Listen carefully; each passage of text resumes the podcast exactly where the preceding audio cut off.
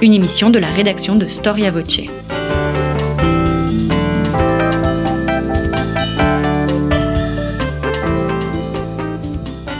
On retrouve Christophe Dickès.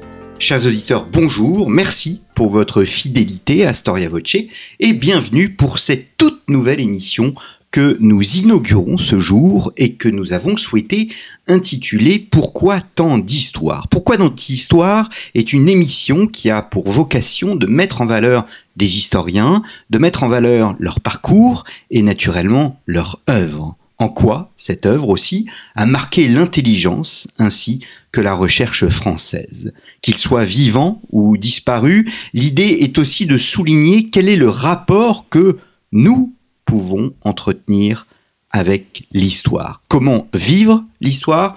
Comment évoluer dans l'atelier de l'historien, pour reprendre l'expression du regretté François Furet Comment entretenir le goût de l'histoire et le sens qu'elle donne à notre existence et à nos quêtes? Alors que l'enseignement est marqué par l'utilitarisme et la question du comment, en quoi les historiens nous amènent à comprendre le pourquoi des événements? Alors nous avions déjà enregistré une émission intitulée À quoi sert l'histoire? Je vous propose aujourd'hui de découvrir un des plus grands universitaires de son temps, un chercheur tout d'abord, mais aussi un homme qui s'est investi dans le monde scolaire et universitaire, à Sciences Politiques, à Nanterre, dans la période difficile de la fin des années 60, un homme qui a surtout su créer un pont entre la recherche d'une part et le monde médiatique D'autre part, suivez-moi du regard. Storia Voce a aussi cette vocation et je vous remercie encore pour euh, votre fidélité. Cet homme qui a su sortir de sa tour d'ivoire en s'investissant lui-même sur les plateaux de télévision, de radio, mais aussi dans les colonnes des journaux, il s'agit de René Raymond. Charles Mercier, bonjour. Bonjour Christophe Dickès. Merci d'avoir répondu à notre invitation. Vous êtes maître de conférence en histoire contemporaine à l'université euh, de Bordeaux. Vous êtes membre junior de l'Institut universitaire euh, de France. Vous avez consacré votre thèse à l'engagement universitaire de René Raymond au lendemain de mai 68 et vous avez publié euh, un ouvrage absolument remarquable qui n'est pas vraiment une biographie, qui est plutôt un, plus qu'une biographie à mon sens de euh, René Raymond qui a eu l'honneur euh, d'un préfacier de prestige puisqu'il s'agit euh, de Pierre Nora. Et je vais peut-être commencer avec les mots de Pierre Nora qui nous explique dans sa préface qu'il existe un moment René Raymond. Comment en quelques mots et peut-être pour éclairer nos auditeurs qui ne connaissent pas forcément bien René Raymond, comment qualifier ce moment René Raymond? Ce que Pierre Nora souligne dans sa préface, c'est que le moment René Raymond est un moment qui est, plus large, qui dépasse René Raymond. C'est le moment où, comme vous l'avez dit dans votre introduction, les historiens sortent de leur tour d'ivoire les années 70, qui sont aussi les années où Le Goff, Duby accèdent à la notoriété et conquièrent un, public de plus en plus vaste. Et le moment, cette parenthèse, avec le recul, on peut dire, parce que la situation c'est malheureusement terminé, où l'histoire euh, grand public n'est plus seulement du ressort des, des vulgarisateurs de talent comme Alain Decaux, mais c'est ce moment un peu unique dans, dans l'historiographie française où euh, les grandes voix euh, universitaires réussissent à rejoindre le grand public. C'est le roi Ladurie avec euh, avec ses best-sellers. du climat. Oui, mmh. c'est ça. c'est Duby, le temps des cathédrales. C'est ces historiens qui s'émancipent des codes universitaires pour aller explorer le monde de la télévision, le monde des documentaires et les émissions de radio plus ou moins grand public. Mmh. Alors vous avez eu beaucoup de chance, Charles Mercier, parce que René Raymond vous a beaucoup aidé. Storia Voce est attaché à la connaissance des sources et à la recherche sur les sources. Et René Raymond a eu, j'allais dire, la grande intelligence, la grande, euh, je ne sais comment le qualifier, euh, de tout garder, jusqu'à ses billets de train euh, pour à chaque déplacement professionnel. C'est vrai que euh, j'ai eu de la chance et il y a des sujets qui sont plus ou moins porteurs et en l'occurrence travailler sur un historien qui qui avait des archives et qui les classait et qui entre guillemets guidait presque celui qui euh, les lirait euh, facilitait grandement le travail. Alors c'est un côté négatif, c'est que la masse documentaire oblige à, faire des choix. Il y a le risque de se perdre dans la surabondance des matériaux qu'il avait laissés, et ça nécessitait de, sélectionner certains aspects de la vie pour ne pas passer ma propre vie à étudier la sienne. Mmh, mmh. Alors, on va, euh, je tiens pas à entrer dans une biographie, mais on ne peut pas on ne peut pas parler du personnage sans évoquer l'année de sa naissance, qui est une année plus qu'un symbole, c'est, il s'agit d'un événement, euh, c'est 1918. Est-ce que René Raymond euh, se sentait comme un enfant de la, la guerre ou au contraire, euh, finalement, il a été euh, davantage marqué plus tard par, euh, je ne sais pas, la Troisième République, la crise de la Troisième République et pourquoi pas la défaite de, de, de, 40. Est-ce que c'est un enfant de 1918 ah, C'est un enfant de 1918 à plusieurs titres, non seulement parce que ses parents se sont rencontrés à la faveur du conflit, son père en fait avait été exempté, ce qui a sans doute valu la vie sauve à, à son père, Paul, à son père, car euh, la majeure partie de ses conscrits euh, sont décédés euh, pendant le conflit et il s'était engagé comme infirmier volontaire. Et c'est dans ce cadre-là, Lons Le Saunier, qu'il rencontre la future mère de René Raymond, elle aussi engagée comme infirmière. Et c'est à la faveur de la guerre que ses parents se sont rencontrés. Alors j'ai pris conscience en comparant le dessin de René Raymond avec certains de ses contemporains, que c'est une génération qui grandit dans le deuil de la Première Guerre mondiale. Même s'ils sont nés après le conflit, ils ont en fait dans leur famille des personnes qui sont mortes au lycée, euh, qui commençait les petites classes à l'époque, il y a euh, l'hommage aux morts, il y a la cérémonie du 11 novembre qui a un relief tout à fait particulier dans cette époque.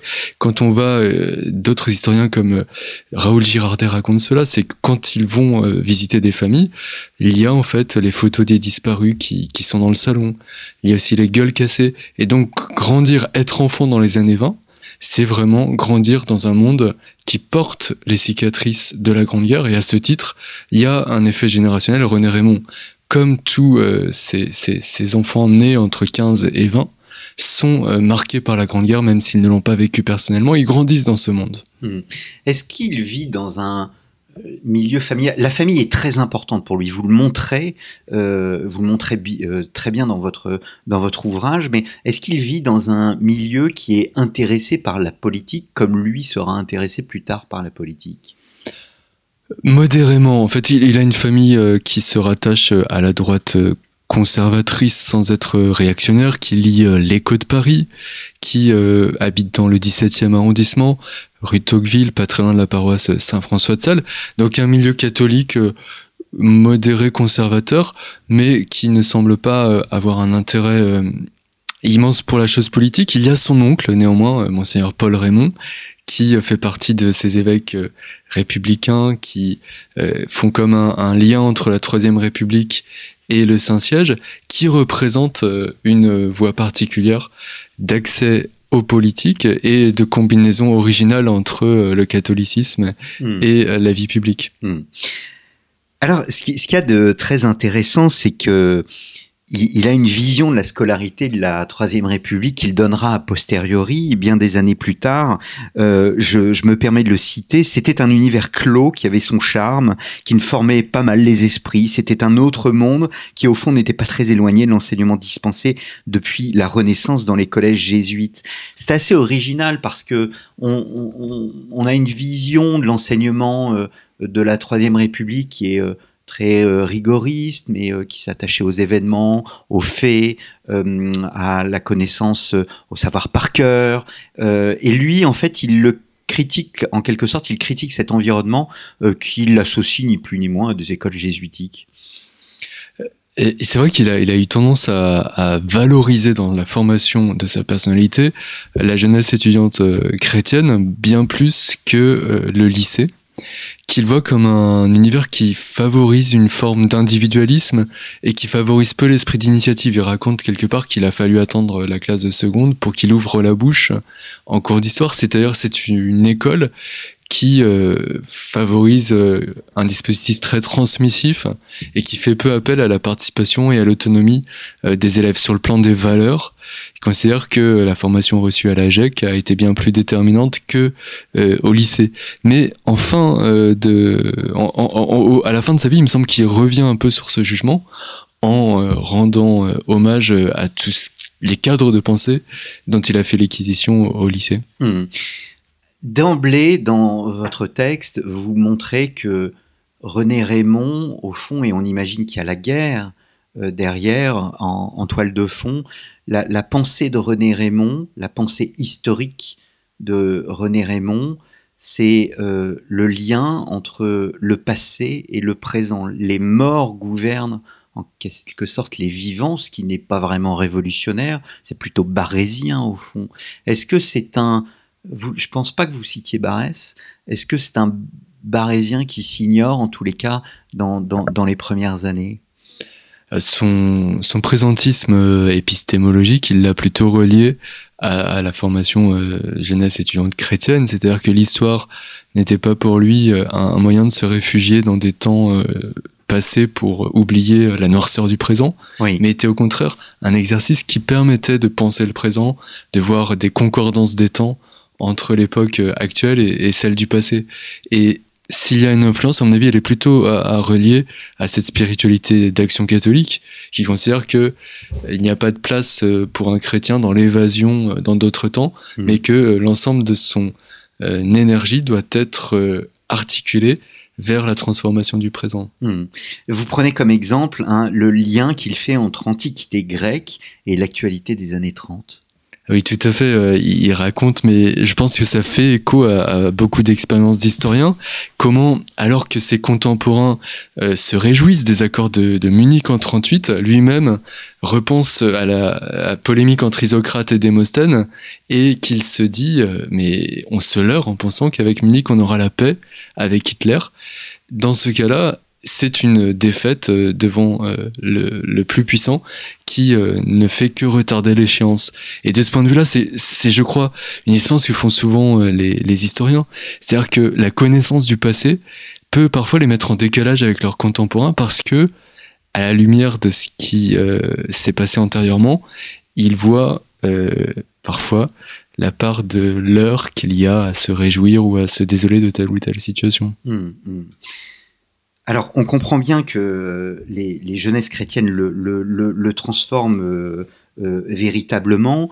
Euh, en 1938-39, il a 20-21 ans, et il va en fait s'engager dans, la résistance. Alors, il est d'abord mobilisé oui. par en, en, 39 dans, dans l'armée sans vraiment combattre puisque la, démobilisation intervient avant qu'il ait eu le temps de finir sa formation et son engagement dans la résistance va se faire progressivement à l'école normale supérieure. C'est en, en 43, à l'automne 43 qu'il franchit le pas pour devenir agent de liaison euh, et, de ce point de vue-là, le milieu de l'école normale supérieure joue sans doute un rôle euh, fondamental puisque euh, le, nombre de résistants à l'école normale supérieure était surreprésenté, une résistance notamment d'inspiration chrétienne très importante qui fait que les circonstances étaient porteuses pour, euh, pour un tel engagement. Hmm. Je, je, me permets de le, le citer.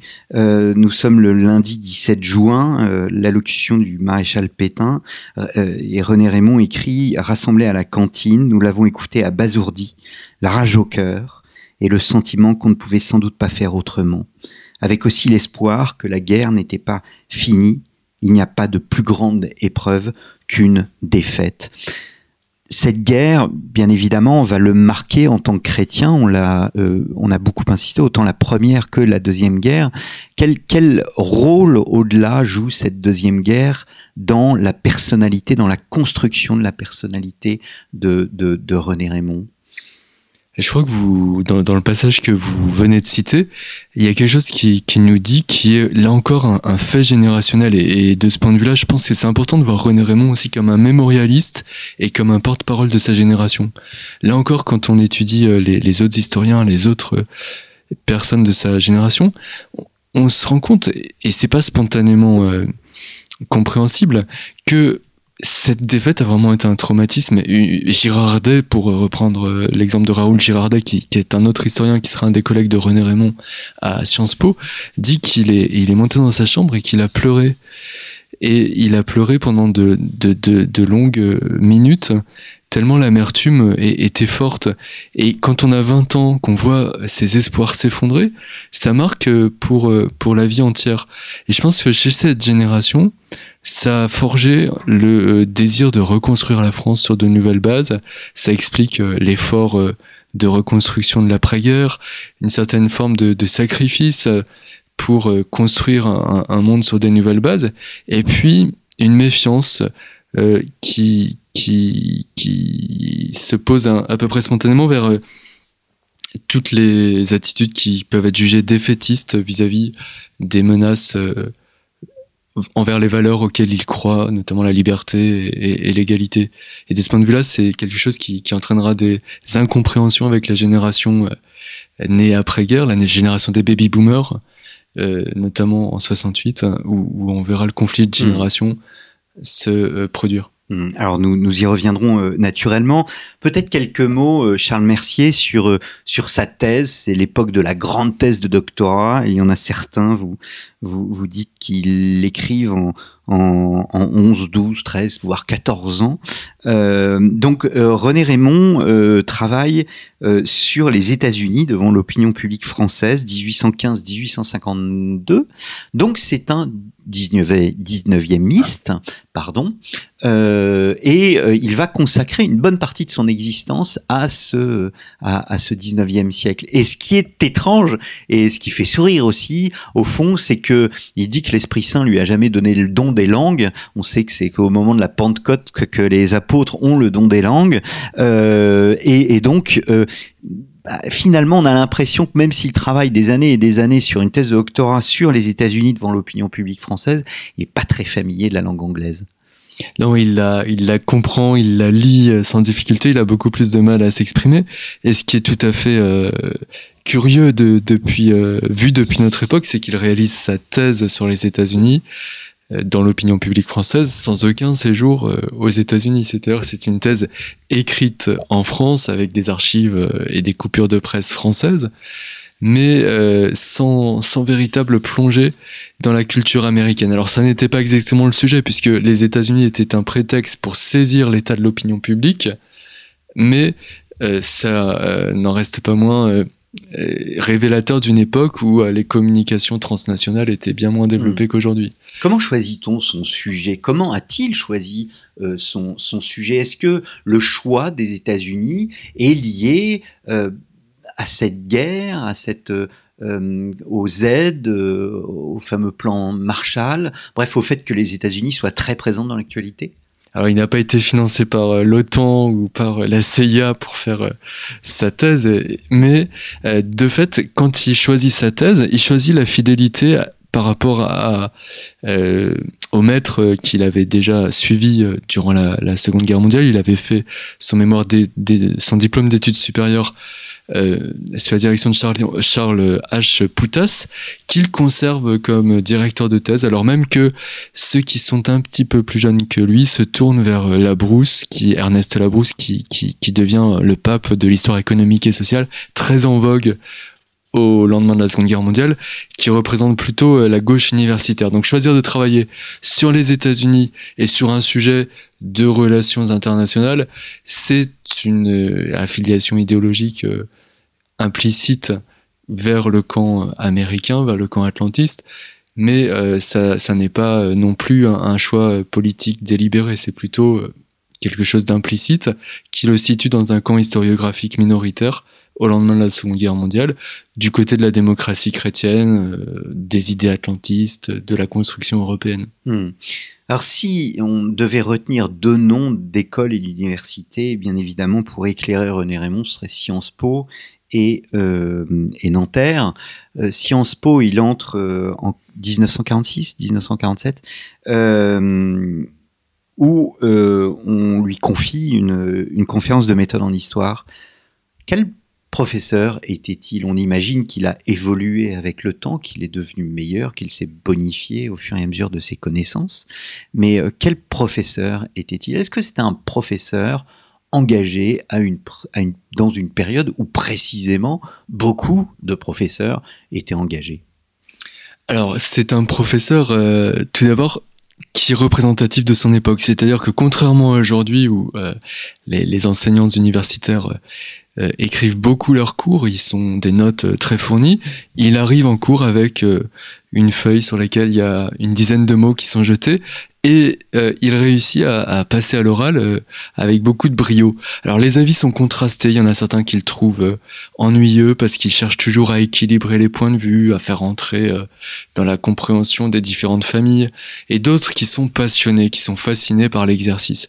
Donc il, il, convient plus ou moins aux différents types de personnalités, et du point de vue de l'engagement, c'est quelqu'un qui a toujours eu le souci d'équilibrer et qui euh, était capable, euh, il l'a dit, euh, d'avoir de la sympathie pour les idées révolutionnaires comme pour les idées réactionnaires, qui s'attachait aussi à défendre les vaincus de l'histoire. il aura notamment à cœur de montrer que le bilan de la quatrième République, si souvent décrié, n'était pas aussi négatif qu'on voulait bien le dire.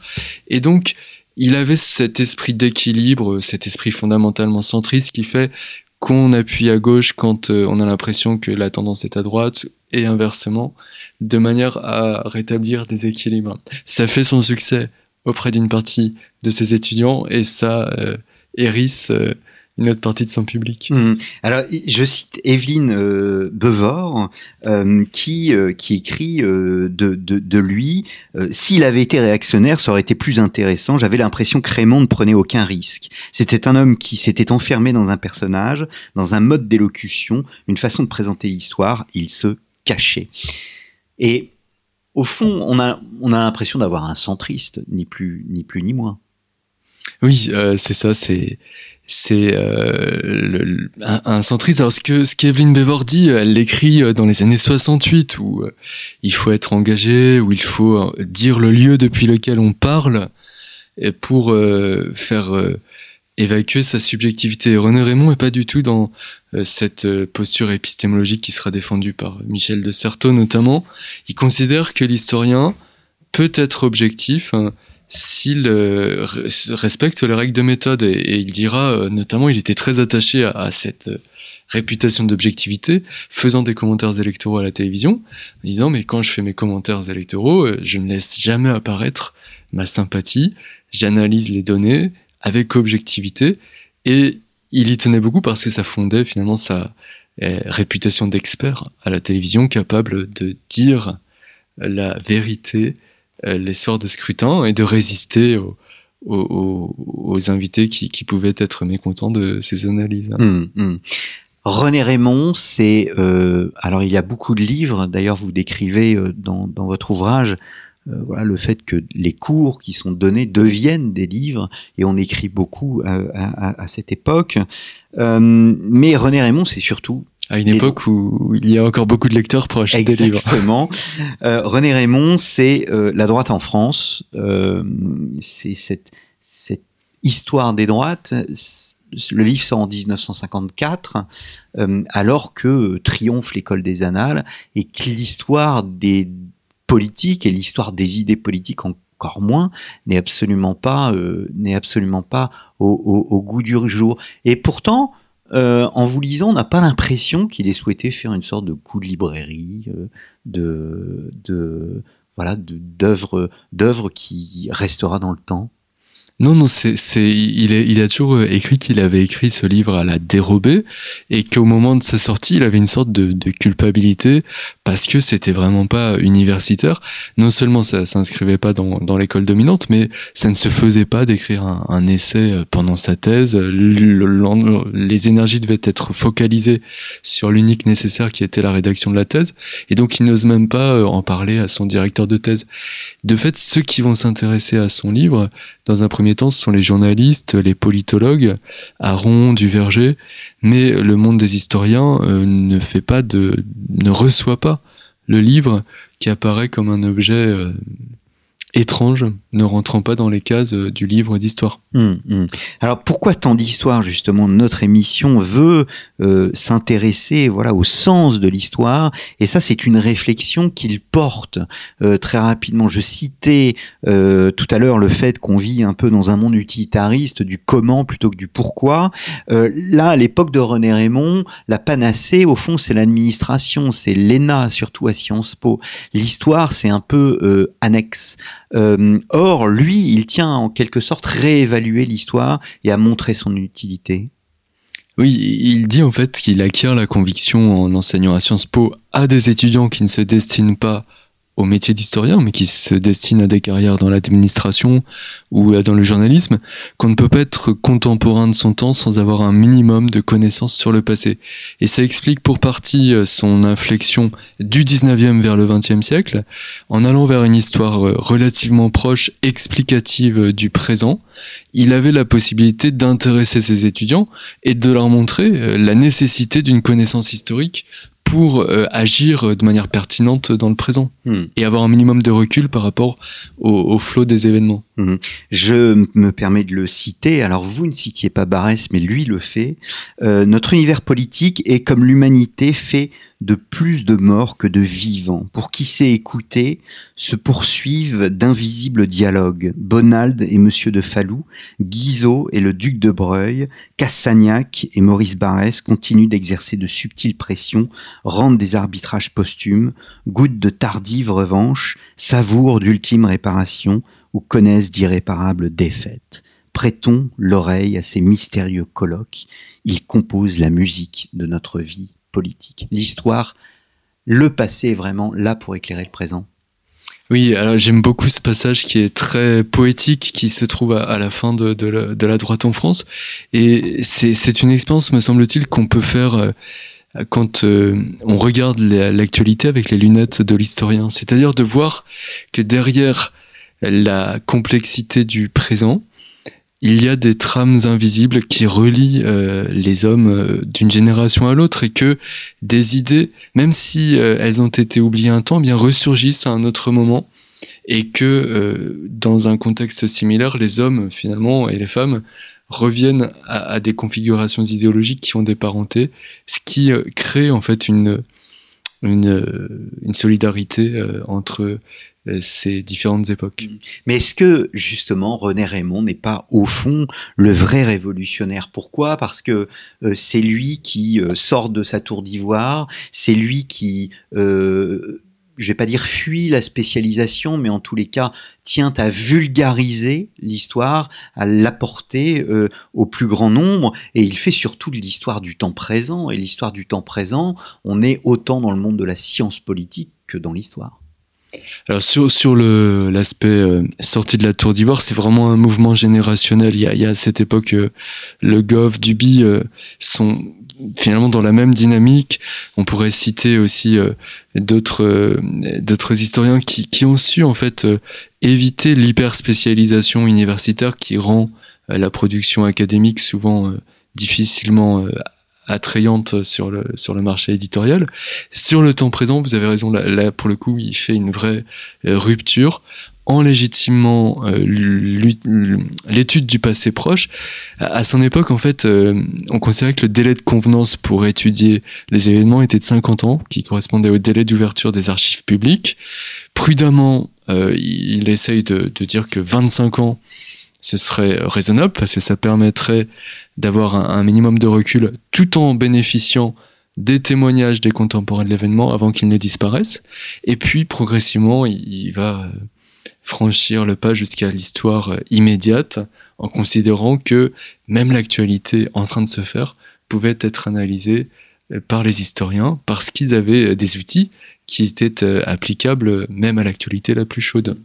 Alors venons-en, revenons à la chronologie plutôt. Euh, mai 68, mai 68. Est-ce qu'il y a un avant et un, après, mai 68 Est-ce que il va profiter de mai 68 euh, On ne le voit pas en opportuniste. On lui a reproché d'être opportuniste puisque il va en quelque sorte devoir sa carrière à son action pendant mai 68. Mais ce n'est pas, on ne le voit pas en enfant de mai 68. Ah, c'est pourtant un, titre qu'il a revendiqué avec humour dans un de ses livres sans doute les plus pénétrants, La règle et le consentement, où il écrivait qu'il était à sa manière lui aussi un enfant de 68. Un enfant de 68, non pas que euh, l'événement fasse évoluer son système de, de, valeurs, mais il euh, le pousse à explorer un autre euh, aspect de, sa personnalité, celui de responsable. Il l'avait en fait mis en œuvre en tant que dirigeant d'Action catholique dans les années 40, et là il renoue avec euh, cet aspect professionnel qui est assez peu présent dans le monde universitaire, qui est l'aspect du travail en équipe, de la responsabilité, du leadership sur une communauté universitaire composée de, plus de 30 000 individus à l'époque, entre les étudiants, les personnels administratifs et les enseignants, et il découvre à l'occasion de 68 qui, qui nécessitait l'engagement de nouvelles figures alors que les anciens doyens euh, avaient démissionné et ne souhaitaient pas euh, s'engager dans la reconstruction de l'université sur des nouvelles bases. À la faveur de ce grand euh, changement euh, impulsé par 68, il, il, il accepte de, de s'engager dans la reconstruction d'une université plus, plus démocratique et plus autonome. Et il, évidemment, découvre un, un, autre aspect euh, du, du, métier euh, universitaire qui va le passionner. Hmm. C'est un politique. Il, enfin, il est très, il est très bon dans sa gestion de la crise. Mais 68 à Nanterre, à Nanterre, il est très bon. Il est très bon. C'est vrai qu'il a, il a des aspects euh, même qu'on pourrait dire machiavélique dans le bon sens du terme, c'est-à-dire qui raconte par exemple que dans un conseil d'administration, il faut mettre les points les plus délicats à la fin euh, pour attendre que les participants se soient euh, euh écharpés sur des points d'importance secondaire et qu'ils soient euh, un peu lassés de la réunion, qu'ils n'aient qu'une envie de la conclure pour que euh, les points auxquels il tient le plus soient adoptés sans trop de contestation. Cela dit, c'est un politique oui et non.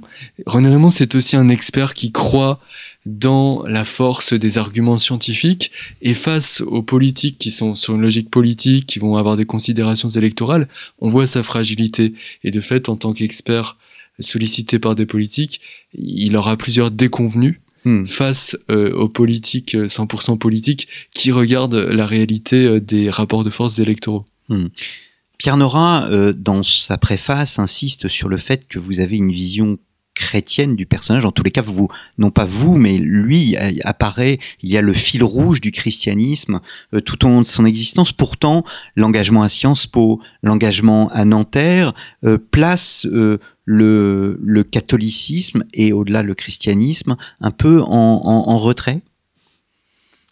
Alors c'est euh, la spiritualité d'action catholique qui me semblait effectivement le le fil rouge de l'itinéraire, c'est-à-dire L'action catholique de la génération de René Raymond, c'est une action catholique qui fait le choix au sortir de la guerre de euh, changer les structures et euh, de faire advenir le royaume, non pas en, privilégiant une évangélisation directe des contemporains, mais en transformant les milieux dans lesquels les militants euh, d'action catholique évoluent.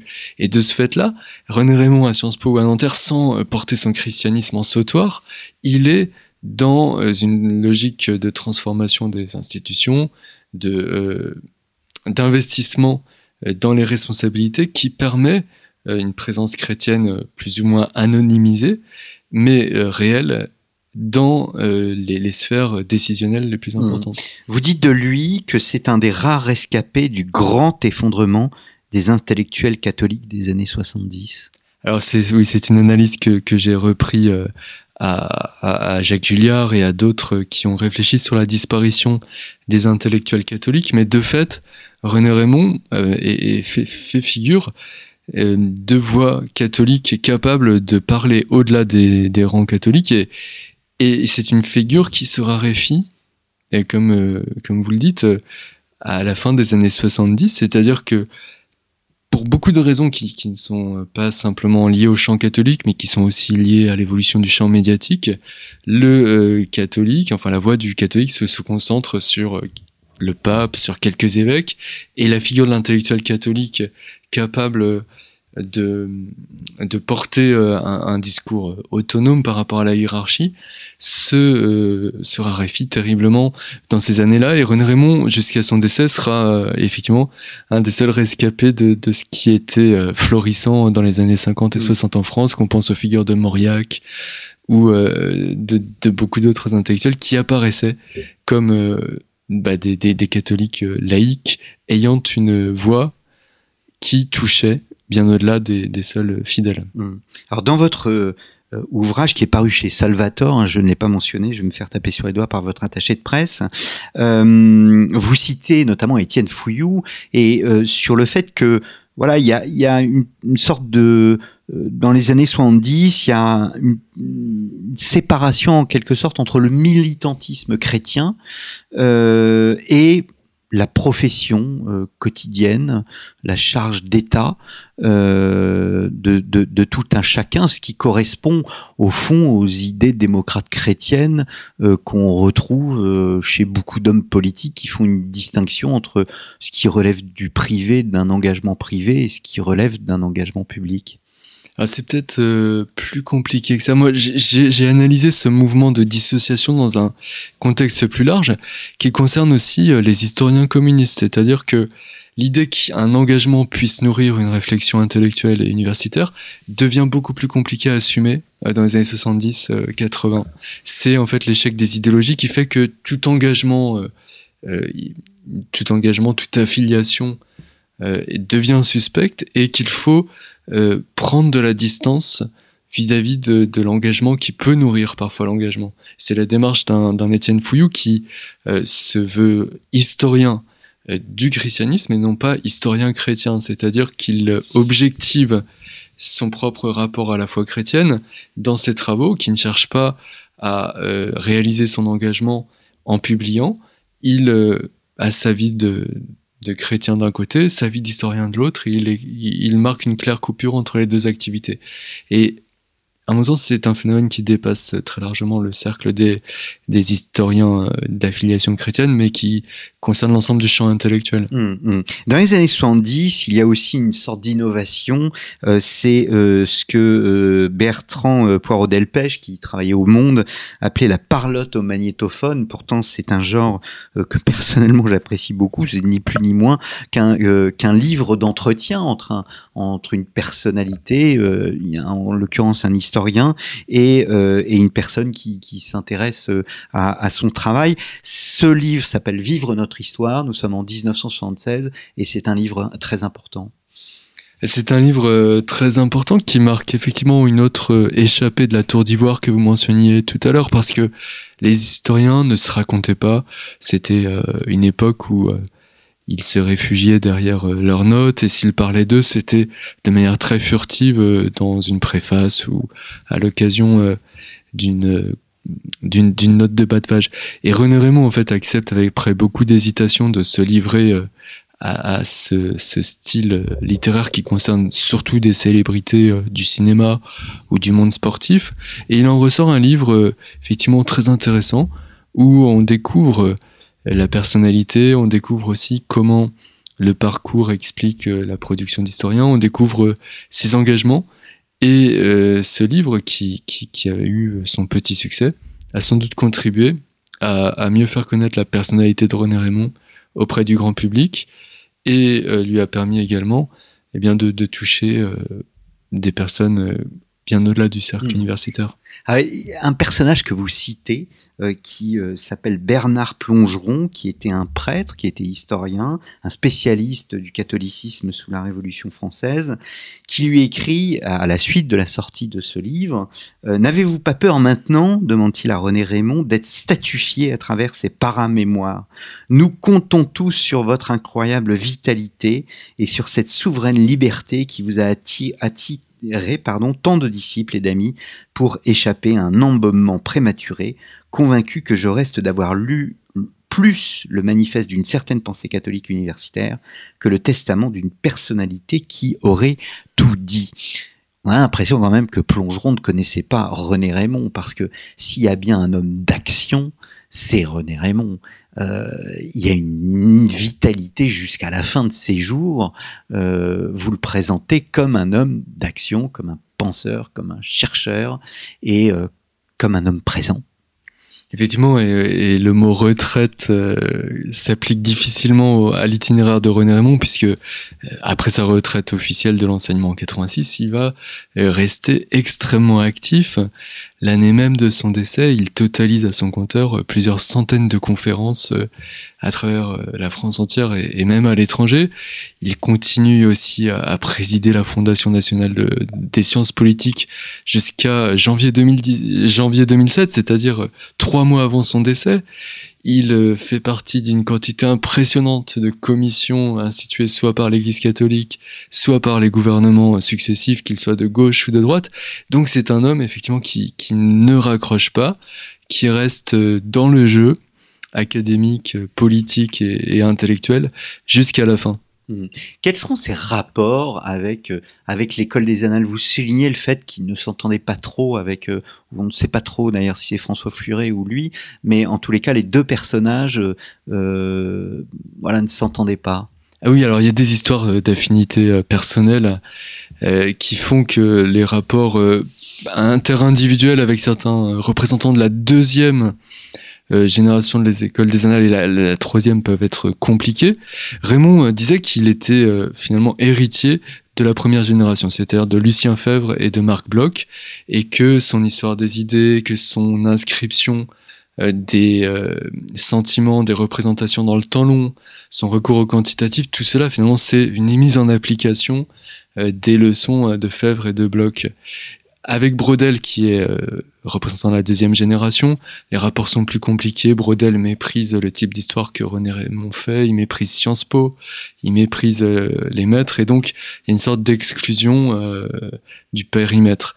Avec la troisième génération, celle de Le Goff, de, de Furet, de Duby, il y a des bonnes relations interindividuelles, et à la fin de la carrière, Le Goff et Raymond vont co-diriger d'ailleurs l'histoire de la France religieuse qui, qui, paraîtra euh, en, quatre volumes dans les années 80, ce qui marque euh, le rapprochement entre ces, deux courants, entre le HESS et Sciences Po, entre finalement les, les familles qui jusqu'à présent euh, paraissaient désunies. Hmm. Alors pour les personnes de notre génération, c'est-à-dire les années 70, début des années 80, on reste attaché au dernier René Raymond, c'est ce que vous appelez le catholique euh, inquiet, euh, et qui est, euh, voilà, il y a une forme d'amertume chez lui, on ressent une forme d'amertume face, au, face à, cette déchristianisation, à la déchristianisation du, du, du, du monde. Oui, alors c'est ce, livre, Le christianisme en accusation, c'est un peu la même histoire que la droite en France, c'est-à-dire que le projet n'était pas destiné à, marquer un coup, c'était un livre d'entretien euh, qui, qui n'était pas euh, promis, euh, dans lequel l'éditeur ne plaçait pas d'espoir démesuré.